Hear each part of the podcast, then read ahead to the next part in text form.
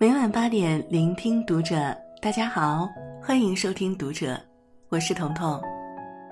今天要为您分享到的文章是来自小椰子的。王思聪怒怼知名女星：“你秀优越的样子很 low。”关注读者新媒体，一起成为更好的读者。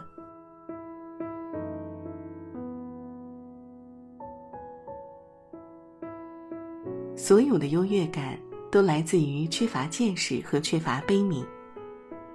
前段时间，王思聪点赞一条讽刺鞠婧祎的微博上了热搜。有人研究了鞠婧祎在社交平台上发表的动态，总结了一套居学出来。什么意思呢？就是字里行间总喜欢通过别人的夸奖、别人的描述，来突出自己的美和优越。比如说，走进海底捞店，感觉大家眼神都怪怪的，以为自己明星身份暴露了。谁知道一妹子上来说：“你长得真好看。”后面还要加上三个点点点，来表示自己的一时语塞、无奈、尴尬之情。比如说，写自我介绍的时候，也许是觉得自己夸自己不好意思。于是只好借别人之口夸自己是超凡脱俗的气质美女，比如说去银行拉账单，营业员哆哆嗦嗦的想要跟自己拍照，自己尴尬不已，幸好旁边有人拦住了。表面上看似在分享日常琐事，实则在不经意间炫耀自己的同时，还要显出很苦恼、很无奈的样子。这已经不是王思聪第一次这样公开 diss 这位女明星了。之前鞠婧祎发了条晒自己照片的微博，王思聪评论并转发，做作的要死。王校长如此明显的讨厌一个女明星，其中是否因为有其他过节，外人不得而知。但类似于这种自我感觉太好，喜欢暗戳戳的秀优越的行为，确实引起了越来越多人的反感。最近有个词“凡尔赛文学”火了，是博主小奶球发明的，指代那些喜欢装、喜欢秀优越的人。这一概念出自漫画《凡尔赛玫瑰》，讲的是路易十六老婆的上流生活，很有贵族气息。而那些刻意装、用非常做作的方式自夸的人，就是令人作呕的朋友圈贵族。他们秀优越的方式一般有三大要素。一先抑后扬，明贬暗褒，看起来像是在埋怨，其实啊是在炫耀。比如，让我妈把牛仔短裤全寄来了，全大了，我倒没有很开心，反而让本来就不怎么富裕的我雪上加霜。配图是一张自己穿牛仔短裤的自拍，和牛仔短裤上明晃晃的标签儿 “XS 码”。你以为他是在抱怨，因为自己变瘦了，穿不下以前的裤子，又要花钱买新裤子啦？哼，实际上啊，他是在炫耀。看啊，我又瘦了，连 x S 码都穿不下了。姐妹们，你们谁能比我瘦啊？比如埋怨自己家的猫把购房合同都给啃了，四个角都烂了，还能用吗？配图是被啃坏了一点儿的购房合同和做错事的猫，上面有明晃晃的几个大字“某某御景湾”。你以为他是在头痛自家的猫太调皮了，把这么重要的文件都给啃坏了，想发个朋友圈寻安慰？哼，实际上啊，他是恨不得让所有人都知道自己买房了，不惜把猫拉出来做借口。二，自问自答，营造出很多人在问的假象。重点表达自己想炫耀的要素，比如发一张自己从豪车里准备下车的照片，配上一段深情的小作文，在底下的评论区里自己给自己评论，这都能看出是玛莎，眼神有点小尖锐，生动的表现了自己不想被认出来开豪车，却不得不统一回复的贵族烦恼。三。灵活运用第三人称视角，假借他人之口夸自己。比如，今天中午，一个外卖小哥边骑车边看我，然后平地一摔，手机飞出去好远。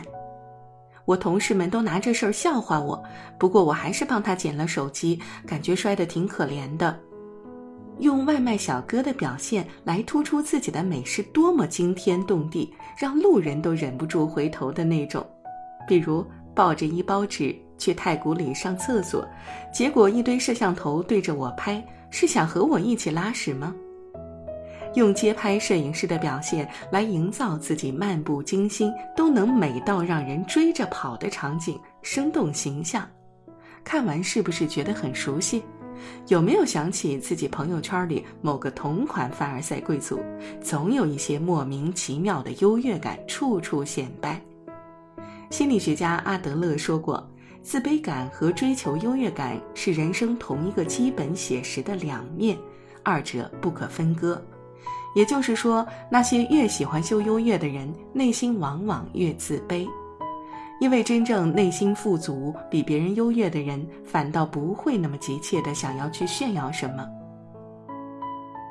在那些有优越感的人眼里，生活中似乎处处都存在着一套鄙视链：背爱马仕的看不起背香奈儿的，喝手磨咖啡的瞧不起喝速溶的。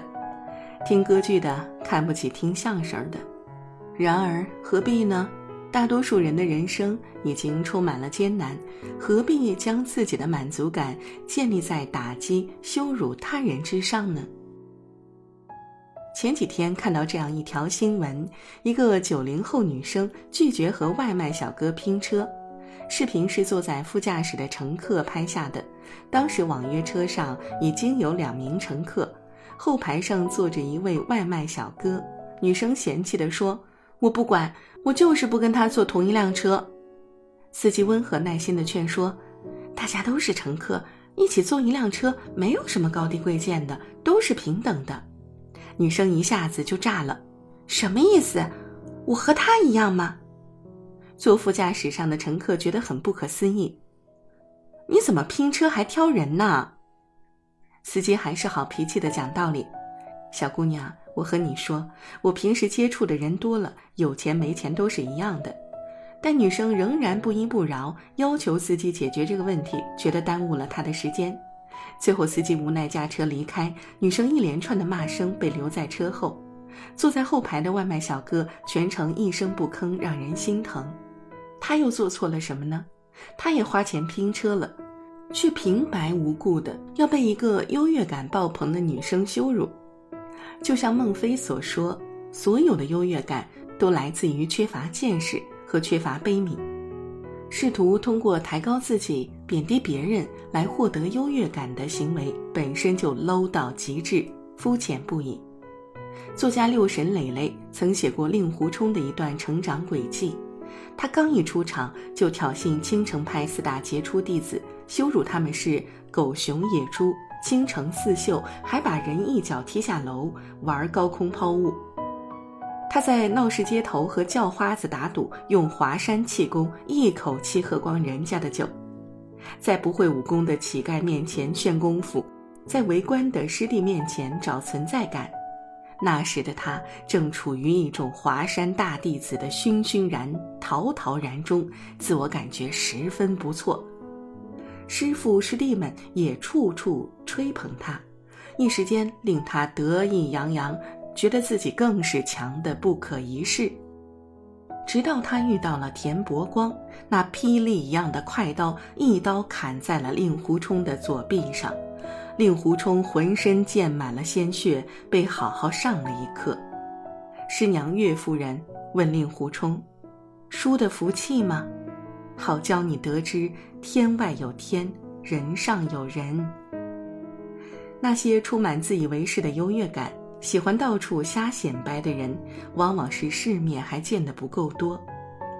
当你被真正的强者狠狠打脸的时候，才会彻底醒悟自己是多么幼稚和肤浅。不要沉迷于虚假的优越感之中了，都是第一次做人，谦虚点儿，挺好的。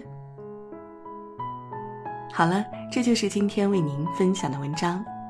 如果您喜欢，欢迎给我们留言。我是彤彤，晚安。